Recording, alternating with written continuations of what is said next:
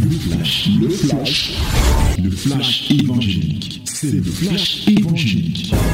C'est le temps du flash évangélique. Voici venu le moment de la vérité, le moment de la parole, la minute de la vérité, où nous voulons plonger nos regards dans la loi de la liberté, la loi parfaite. Nous voulons nous inspirer d'elle, oui, pour mieux nous conduire et plaire à Dieu. Et pour ce matin, nous nous réservons le verset de Proverbe chapitre 22. Proverbe chapitre 22, le verset 4. Now is the moment of word of Lord. The word of Lord. We have to read this morning the book of Proverbs chapter 22, verse 4. Proverbs chapter 22, verse 4. Let's read in the name of Jesus. Le fruit de l'humilité, de la crainte de l'éternel, c'est la richesse, la gloire et la vie. Lisons ensemble. Encore. Le fruit de l'humilité, de la crainte de l'éternel, c'est la richesse, la gloire et la vie. Comprenez directement que nous voulons implanter, nous voulons bâtir un caractère propre à notre Dieu. Nous voulons que ce caractère, parte de Dieu et qu'il s'installe en nous, à savoir l'humilité. L'humilité. Bien-aimés, nous voulons que l'humilité désormais soit bâtie en nous. Un caractère qui nous est propre. Je sais que pour toi qui es ancien, ce n'est pas la première fois que tu entends parler de l'humilité. Mais je sais aussi que tu as entendu parler de l'humilité. Il est possible que le changement attendu ne se soit pas encore réalisé. Même lorsqu'on parlait du mauvais caractère, le caractère de Satan en nous, on avait parlé des éléments comme l'orgueil, qui est le contraire de l'humilité. On avait parlé de l'autorité, on avait parlé de l'insolence, on avait parlé de l'impulsivité qui renvoyait notamment à l'opposé de l'humilité. Tu as déjà entendu. Mais le problème ne se trouve pas au défaut d'entendre, mais ça se trouve beaucoup plus au niveau de la mise en pratique de l'humilité, c'est-à-dire de l'intégration de l'humilité dans notre vie au quotidien. C'est là le problème. Parce que le péché de l'orgueil est un péché très subtil que lorsqu'on ne fait pas attention, on voit l'orgueil chez les autres, mais jamais chez soi. Et bien sûr, l'humilité, lorsqu'on ne fait pas attention, on peut même penser qu'on est humble, mais jusqu'à ce qu'on se rende à une circonstance précise que on n'a jamais été humble. Pour peu qu'on nous provoque, pour peu qu'on nous pique au vif, alors nous allons réagir bestialement, animalement. Là, on va comprendre que nous n'avions jamais été brisés ou alors nous ne sommes pas humbles. Bien aimé, la question qu'on peut se poser et que je vous pose est celle de savoir entre le péché de l'impudicité, le péché de l'impudicité, le péché de l'adultère et le péché de l'ivrognerie, tous ces péchés, opposés au péché de l'orgueil, selon toi, quel est le péché le plus difficile à abandonner? Mais la réponse est toute simple le péché de l'orgueil est difficile à être abandonné. Les hommes abandonnent facilement le péché de l'impudicité. Lorsqu'on prêche, lorsque quelqu'un donne sa vie au Seigneur, le premier pas, c'est qu'il abandonne le péché de l'impudicité. Il abandonne le mensonge, il va abandonner la corruption. Mais l'orgueil, l'orgueil, pour qu'il devienne humble, c'est un enjeu important. D'autres ont abandonné l'adultère, l'impudicité depuis 30 ans de foi. Mais ils sont toujours orgueilleux ou alors n'ont toujours pas bâti l'humilité en eux. C'est la même chose, frère. Bien-aimé, écoute-moi. Le diable n'a pas été précipité quand nous avons lu ces éléments qui concernent le prince de Tyr qui n'est rien d'autre que Satan il n'a pas été précipité par Dieu à cause de l'impudicité, mais c'était à cause de l'orgueil. Nous comprenons par là combien il est difficile lorsqu'on ne fait pas attention de pouvoir intégrer l'humilité en nous. Il est possible qu'on se séduise pensant que nous sommes humbles sans en être, se séduisant soi-même en se disant que non, moi je sais que je suis humble. Qu'est-ce que tu en sais, mon bien-aimé? Il faut faire très attention. Il faut faire très attention. Parce que ce n'est pas un péché, c'est-à-dire que c'est un caractère que on peut mélanger avec l'hypocrisie. Quelqu'un passe pour être humble, alors qu'au fond de lui-même, il n'est pas humble. Il n'est pas humble. Et l'humilité, c'est quoi? C'est un caractère qui vise à nous faire passer pour de rien, pour des gens de simples, pour des gens plus petits. C'est le caractère qui nous pousse à nous considérer, à être petits vis-à-vis des autres, moins sages, moins intelligents, moins forts vis-à-vis des autres, moins riches vis-à-vis des autres. C'est un caractère qui vise l'auto-abaissement. C'est-à-dire, c'est un caractère où on décide de s'abaisser soi-même. C'est un caractère qui nous pousse à reconnaître la grandeur des autres, qui nous pousse à penser que les autres sont plus grands. C'est ça, le caractère, c'est ça être humble. C'est ça être humble. Et le verset que nous venons de lire ici, mon bien-aimé, nous dit quoi? Que le fruit de l'humilité, de la crainte de l'éternel, c'est la richesse, la gloire et la vie. Nous comprenons que tout ce que nous cherchons ici dehors, tout se trouve dans l'humilité, le fait d'avoir l'humilité. Parce que dehors, là, tu cherches quoi? C'est la richesse. Quand tu te lèves là le matin, tu vas avoir de quoi manger. C'est-à-dire, c'est le matériel. Tu cherches quoi? Pour d'autres, c'est pour se faire connaître. D'autres encore, c'est la vie. Si toi, tu as ce genre de choses, tu vas encore chercher quoi? La vie, là, c'est-à-dire que quand tu as la santé, c'est ça qu'on appelle la vie. Parce qu'on commence à perdre la vie lorsqu'on commence à perdre aussi sa santé. Donc, tout est renfermé dans l'humilité. A priori, ça peut être fort. Quelqu'un dise que, mais euh, ça veut dire que si je suis dans ma situation comme ça et tout, et tout, et tout, ça sous-entend que je ne suis pas humble. Moi, je t'interprète la signification de ce verset. C'est pour montrer, bien aimé, combien l'humilité a une place prépondérante, joue un très grand rôle, ou alors apporte des bénédictions illimitées dans la vie d'une personne. Dans la vie d'une personne. C'est-à-dire que quand tu es humble, tu as la vie. Ceux qui ont la vie, c'est les gens qui ont l'humilité. Et cette vie peut être sur cette terre, et mais surtout la vie au-delà, parce que les orgueilleux n'hériteront pas le royaume des cieux. Donc quand on parle de cette vie, ce n'est pas uniquement sur cette terre, mais il y a cette vie au-delà. Quand on parle de la richesse, ce n'est pas uniquement la richesse de cette terre que Salomon avait, mais il y a la richesse, les trésors inépuisables de notre Dieu qui nous sont réservés. La gloire dont on parlait, bien aimé, pour être glorifié on a besoin d'abord de descendre. On a besoin de s'abaisser. Donc l'humilité est un caractère qui fait que nous regardions les autres comme au-dessus de nous, mais aussi nous ayons un profond respect de ces gens. Le respect profond des hommes. Nous sommes dans une société où on a du mal à respecter les hommes parce qu'ils sont hommes. On respecte plus ce que l'homme a que ce que l'homme est on respecte plus l'avoir de l'homme que l'être de l'homme. On te respecte parce que tu as ceci. On ne te respecte pas parce que tu es ceci. C'est très important. C'est ça l'humilité. Quand quelqu'un commence à respecter l'homme, c'est-à-dire que mon alter ego, autrui, celui qui est en face de moi, mon prochain, lorsqu'il commence à le respecter sans arrière-pensée, ah oui, ça veut dire que celui-là est déjà sur le chemin le chemin de l'humilité. Mais qu'est-ce que nous observons? Dans les assemblées Si quelqu'un vient et qu'il est riche, on va lui donner le premier banc. On va le faire asseoir devant. Dans certaines assemblées, on lui réserve une place. Il va arriver en retard, mais c'est lui qu'on va aller plaquer devant.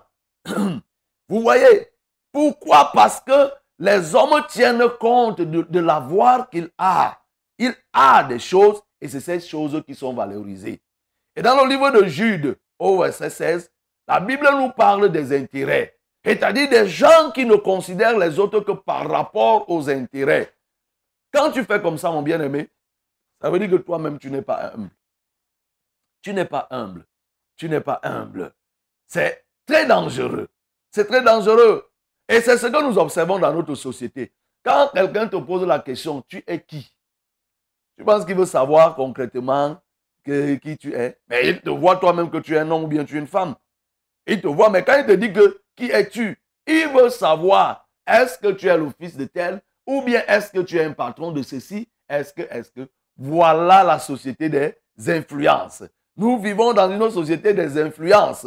Oui, on va dire on est quelqu'un derrière quelqu'un. Dès que tu te présentes tout simplement, on dit OK. Même là devant la police, tellement cette mentalité est entrée dans les pensées des gens que dès qu'on t'interpelle, c'est le policier lui-même qui vient te dire à qui est-je honneur? Voyez, pour que tu dis, si tu dis que non, je suis tel, je suis directeur de ceci, tu dis OK, ça va grand. Est-ce qu'il n'y a rien pour nous là et tout, et tout, et tout, et tout. Vous voyez, ça c'est quoi? C'est lié à quoi? À la mauvaise gestion, à l'absence de l'humilité qui corrompt la pensée parce que les gens n'ont pas l'humilité, ils ont corrompu la pensée. Ils mettent au devant la voix. Et bien aimé, comme on l'a dit d'entrée de jeu, c'est que l'humilité, c'est facile d'en parler. Oui, on peut en parler, mais dans la vie au quotidien, c'est difficile. Et comment on doit savoir que quelqu'un est humble? On va savoir que quelqu'un est humble lorsqu'il fait un certain nombre de choses. Première des choses, si nous prenons le modèle de notre Seigneur Jésus, Jésus a fait preuve d'humilité. Lorsque nous lisons dans le livre de, de, Marc, chapitre 10, au verset 45, la Bible nous dit que le Fils de l'homme est venu, non pour, il est venu pour servir, non pour être servi. Le premier acte qui montre que nous sommes humbles, c'est le service des autres. C'est-à-dire que se mettre au service des autres. C'est pour ça que quand on définissait l'humilité, on disait que c'est le fait de voir les autres comme plus grands, même lorsqu'on est plus grand. Il dit que le Fils de l'homme n'est pas venu pour être servi, mais il est venu pour servir. Vous voyez Dieu qui se fait chair, qui se fait homme et s'est mis au service des hommes. Voilà la véritable preuve de l'humilité. Alors toi, tu qui pensais que tu es humble, et qui pensait que c'est les autres qui ne sont pas humbles, ah, comment déjà te poser la question? Est-ce que tu es au service des gens? Et lorsque tu es au service des gens, est-ce que tu le fais de gaieté de cœur? Est-ce que tu le fais de gaieté de cœur? Cette décision de servir les gens. Combien de personnes, combien de directeurs peuvent être dans les assemblées pour, comme des diaconesses ou des diacres et autres pour le service? On n'en trouve pas beaucoup. Mais c'est des gens qui vont occuper des places prépondérantes. Mais bien aimé, écoute-moi. Si tu es humble, tu dois être au service des gens. Tu dois te mettre au service des autres. C'est par là que réellement tu vas montrer que oui, tu sais, tu es devenu humble. C'est-à-dire en t'abaissant toi-même. En te rabaissant toi-même. Parce que la question de l'humilité, c'est qu'il y a une chose que nous sommes appelés à faire. Nous-mêmes, nous devons nous rabaisser. Parce qu'il est question de s'auto-abaisser. Il est venu pour être au service des hommes. Vous pensez que les hommes pouvaient contraindre Jésus à les servir? Mais c'est Jésus qui a décidé. C'est Jésus qui a décidé de s'abaisser. C'est quand il a décidé de s'abaisser qu'il s'est mis au service. Et c'est pourquoi dans le livre de Matthieu, chapitre 23, au verset 11 et au verset 12, il dit, celui qui s'élèvera sera abaissé. Et celui qui s'abaissera sera élevé. C'est lui-même, c'est-à-dire c'est toi-même. C'est lui qui s'élève. Comme tu t'élèves toi-même, c'est ainsi que quelqu'un va t'abaisser. Et cette personne qui va t'abaisser, c'est qui? C'est Dieu. Et de même que tu décideras de t'abaisser, tu seras élevé. Et celui qui va t'élever, c'est Dieu. Nous comprenons donc pourquoi, bien aimé, la question de l'orgueil, l'homme a un rôle à jouer. Pour que tu bâtisses l'humilité dans ta vie, il faut que tu te décides, c'est-à-dire de commencer à faire des tâches que tu n'avais pas l'habitude de faire, de commencer à t'humilier devant les plus grands. Tu, devant les plus grands, tu es plus grand, mais tu passes pour être un petit. Tu n'as pas besoin de faire valoir ceci, ceci, cela. Oui, ça va te déranger que tu sois le patron des gens et que les autres, parce que nous sommes chez les Noirs. Les Noirs, c'est que quand le, chef commence à s'abaisser et à dire que les subalternes, eux, ils montrent que oui, voilà, on savait qu'il allait faire comme ça là. Toi, tu ne dois pas regarder ça parce que ça risque de te décourager. Oui, ça risque de te décourager. C'est-à-dire que tu es un chef, tu arrives, tu vas même trouver des gens, tu les salues, ils ont les pieds croisés. Ils, ne te, ils te répondent même à peine. Et là, c'est que, oui, tu es dans le processus de l'humilité. Parce qu'avant, c'était eux qui te saluaient, ils se levaient. Mais maintenant, quand tu commences, tu les habitues à les saluer, qu'est-ce qu'ils font? Tu salues même parfois, ils ne répondent pas. Tu salues même, ils ont les pieds croisés. Ils saluent même, ils s'en foutent de ce que tu leur dis. Mais en réalité, toi ne tombes pas dans ce piège pour commencer à dire que mais, il vaut mieux que je reprenne comme je faisais avant. Non, continue dans ce processus. Jésus s'est mis au service. Il s'est mis au service des hommes. Mais à la fin, nous parlons de Jésus. À la fin, il est glorifié. Le fruit de l'humilité, c'est la gloire. Il est glorifié parce qu'il s'est mis au service des hommes. Mon bien-aimé, on n'a que foutre de ce que tu es. On n'a que foutre de ce que tu as. Si tu ne peux pas te mettre au service des hommes, oui, tu es un pasteur qui n'est pas au service des brebis, tu ne représentes rien, tu ne sais à rien. Si ce sont les brebis qui se mettent à ton service, mais c'est que tu, as, tu es passé à côté de la plaque. Ce ne sont pas les brebis qui se sont mises au service de Jésus. C'est Jésus qui s'est mis au service des brebis. Si tu es un père qui n'est pas au service des enfants, c'est que tu n'as rien compris. Tu es une maman qui n'est pas au service de tes enfants, tu n'as rien compris. Il faut que tu les serves.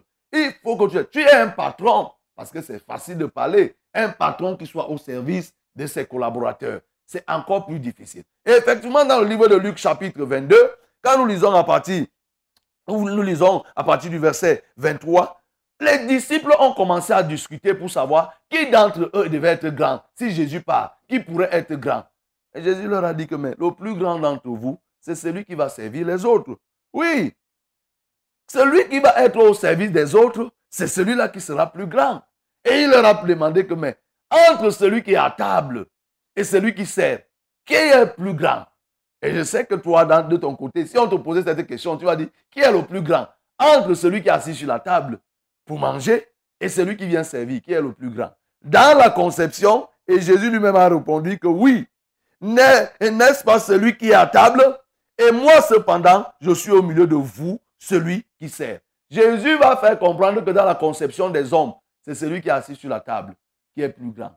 Mais Jésus dit que non, ce n'est pas celui qui est à table, c'est celui qui sert. La question du service, la notion du service dans l'humilité. Pourquoi? Celui qui te sert, bien aimé, peut te priver de la nourriture. Tu resteras à la table, tu vas manger la table. C'est pour montrer que celui qui sert est plus grand. Tu es gaillardement assis sur le fauteuil en train d'attendre la nourriture. Il n'apporte pas la nourriture. Tu vas faire comment? Tu vas mourir de faim. Lui, il est dans la cuisine, il a mangé, elle est dans la cuisine, elle aura mangé. Mais toi, avec tes grands titres, avec ta grandiloquence et tout et tout et tout, tu seras affamé. Et c'est ça que Jésus était donc en train d'enseigner. Pour montrer que si tu veux avoir une influence auprès des hommes, si tu veux que les hommes te respectent, si tu veux t'élever, le meilleur moyen d'être élevé, c'est le moyen de se mettre au service des autres. Plus tu serviras les hommes, mieux les hommes t'élèveront plus tu vas servir les hommes, les hommes se mettront à ton service. Quand les hommes sont partis voir Gédéon pour qu'il les délivre, ils ont demandé à Gédéon de dominer. Quand ils sont allés prendre Jephthé pour dire que viens nous délivrer, viens nous délivrer, ils ont dit désormais c'est toi qui vas dominer. Mais ils ont dit pourquoi? Parce que Jephthé se mettait à leur service. Nous, nous voulons être des chefs qui sont, qui, à qui on sert. Mais non, ce n'est pas le plan de Dieu. Jésus l'a montré, mon bien-aimé. Donc, il est question que chacun d'entre nous comprenne. Il y a le service qui doit intervenir. Oui, se mettre au service. L'auto, l'auto-humiliation. Ne laisse pas que Dieu t'humilie. Parce que quand il dit que celui qui se lève sera abaissé, Amen. Si Dieu veut t'abaisser, mon frère, tu ne sais pas comment Dieu va t'abaisser. Tu ne sais pas comment Dieu va te briser. C'est pourquoi tu dois te briser toi-même. Laissez que l'humilité soit ton partage. Dieu a des techniques que tu ne peux pas comprendre. Hein. Je ne suis pas sûr que le diable savait que si Dieu vient à le châtier, c'est la mesure que Dieu va utiliser. Comme tu ne sais pas ce que Dieu va utiliser pour te châtier, alors décide toi-même de laisser entrer l'humilité en toi, de laisser que l'humilité trouve une place dans ta vie. Ne laisse pas qu'on t'impose, parce que Dieu peut rendre les gens humbles. Il peut décider de te rendre humble, mais il peut décider de te briser par quel moyen? Imagine un peu que si Dieu t'enlevait les pieds et les mains pour dire qu'il va t'humilier. Est-ce que tu comprends ça? Imagine un peu que si Dieu décide de te rendre aveugle, il dit que je vais t'humilier en t'enlevant la vue. Parce que je veux te briser. Et j'enlève donc la vue. Tu ne vois plus. Je t'enlève ceci, je fais ceci, je fais cela. Vous voyez, la technique de Dieu est parfois plus difficile, elle est plus dangereuse. C'est pourquoi il dit que c'est chacun, chacun qui doit s'abaisser. C'est lui qui s'abaissera. Celui qui s'abaissera, c'est celui qui va être élevé. Oui, mon bien-aimé, le conseil que je peux te donner, c'est que tu dois travailler pour bâtir l'humilité dans ta vie. Nous le connaissons, l'humilité précède la gloire. Oui, oui, l'humilité précède la gloire. Nous connaissons dans le livre de Proverbes chapitre 16 au verset 18. Oui, nous, connaissons, l'humilité précède la gloire. L'arrogance précède la chute. Donc, il faut que tu comprennes que si tu veux être élevé même dans la société, sois humble. Il est plus facile de confier les responsabilités. Un patron confie généralement les responsabilités à ceux qui sont humbles. Si quelqu'un se montre humble et disponible, alors il est plus facile pour lui de lui confier des responsabilités. Oui, mon bien-aimé, laisse que l'humilité de Christ soit bâtie en toi. Quand nous lisons dans le livre de Philippiens chapitre 2, il dit, ayez les mêmes sentiments à partir du verset 5, les mêmes sentiments qui, qui animaient Jésus-Christ, qui n'a pas trouvé comme une proie arrachée d'être l'égal de Dieu, mais qui s'est humilié lui-même lui-même, les hommes ne pouvaient pas humilier Jésus. Qui pouvait? Personne ne pouvait. C'est Jésus qui a permis. Personne ne pouvait. Il s'est auto-humilié, mon bien-aimé. Il s'est auto-abaissé. Il a décidé de faire ce que les autres ne pouvaient pas faire. On a vu un roi être au service des hommes. Un roi qui a rôti le poisson pour que ses disciples mangent. Un roi qui a prié pour, ses mal, pour les malades. Un roi qui est parti de lieu en lieu, un Dieu qui montait de lieu en lieu pour prier, pour prêcher l'évangile. Il a prêché par ce modèle. Et à la fin, c'est pourquoi Dieu l'a souverainement élevé. Et lui a donné un nom au-dessus de tout nom. Et avec ce nom, nous savons ce que nous pouvons faire. Donc tu comprends que pour que tu sois quelqu'un qui impacte les vies des autres, qui influence, il faut que tu t'humilies toi-même. Je dis toi-même, il ne faut pas que ce soit un homme qui t'humilie ou bien la situation. Je précise bien sur la situation. Il y a des gens là qui, qui pensent qu'ils sont humbles parce qu'ils sont pauvres. Je reprends. Il y a des gens qui sont là, tu le vois, il fait comme s'il est humble. C'est la pauvreté qui fait qu'il soit comme ça. Tu le verras. Tu verras le jour où il aura l'argent. Il y a des choses qui révèlent la vraie nature des hommes. Il y a la richesse qui révèle la vraie nature de l'homme. Tant que vous n'avez pas encore vu quelqu'un avoir l'argent, vous ne pouvez pas connaître sa vraie nature. Écoute-moi très bien. Ce n'est pas parce qu'il rit là avec toi et tout et tout, il montre qu'il est, il est ceci. Oh. Non, laisse quand il aura l'argent. Tu verras sa vraie nature lorsqu'il aura l'argent. Laisse quand quelqu'un va se marier, tu verras sa vraie nature. Le mariage révèle la vraie nature de certaines personnes. La personne peut être là, pensant pour être humble. Oh, la, la, voix change. La personne te parle avec humilité et tout et tout et tout. Nous en voyons au quotidien. Mais le jour après le mariage, tu vas commencer à voir qui est la personne. Bien-aimé, la gloire révèle la vraie nature de l'homme. C'est-à-dire que comme tu es là, dès qu'on t'élève, on te nomme ministre, on te nomme directeur, tu as ceci parce que tu es élevé en dignité tu vas commencer, tu vas voir la personne. Tu ne pourras plus reconnaître. Tu ne pourras plus reconnaître. Mais oui, Jésus, lui, il a été Dieu. Jésus est Dieu. Mais on n'a pas vu Jésus se vanter. C'est pourquoi, mon bien-aimé, je dis que tu dois t'humilier. Il ne faut pas que ce soit la pauvreté qui te rende humble. Il ne faut pas que ce soit une maladie. Il y a des gens là qui sont humbles parce qu'ils sont malades. Le jour où ils guérissent, ils commencent à insulter même les serviteurs. Ah, car, bon, il a fait ses parties et tout et tout et tout. Mon bien-aimé, je m'adresse à toi ce matin. Laisse que l'humilité soit ton partage. Décide toi-même qu'à partir d'aujourd'hui, je vais devenir humble. Voici comment je vais faire. Je vais faire des tâches qui, aux yeux des hommes, sont humiliantes. Je vais faire des choses aux yeux des hommes. Ce que je ne faisais pas, je vais commencer à faire pour traduire de manière concrète mon humilité. C'est tout simplement d'avoir des connaissances sur l'humilité, mais faire des choses que tu n'avais pas l'habitude de faire auprès de ta famille, auprès de tes collaborateurs, auprès de la société. Et tu verras, mon bien-aimé, de manière claire, ton humilité sera vue, sera perceptible de tous. Que le nom du Seigneur soit glorifié. C'était, le flash, le flash évangélique. C'était le flash évangélique.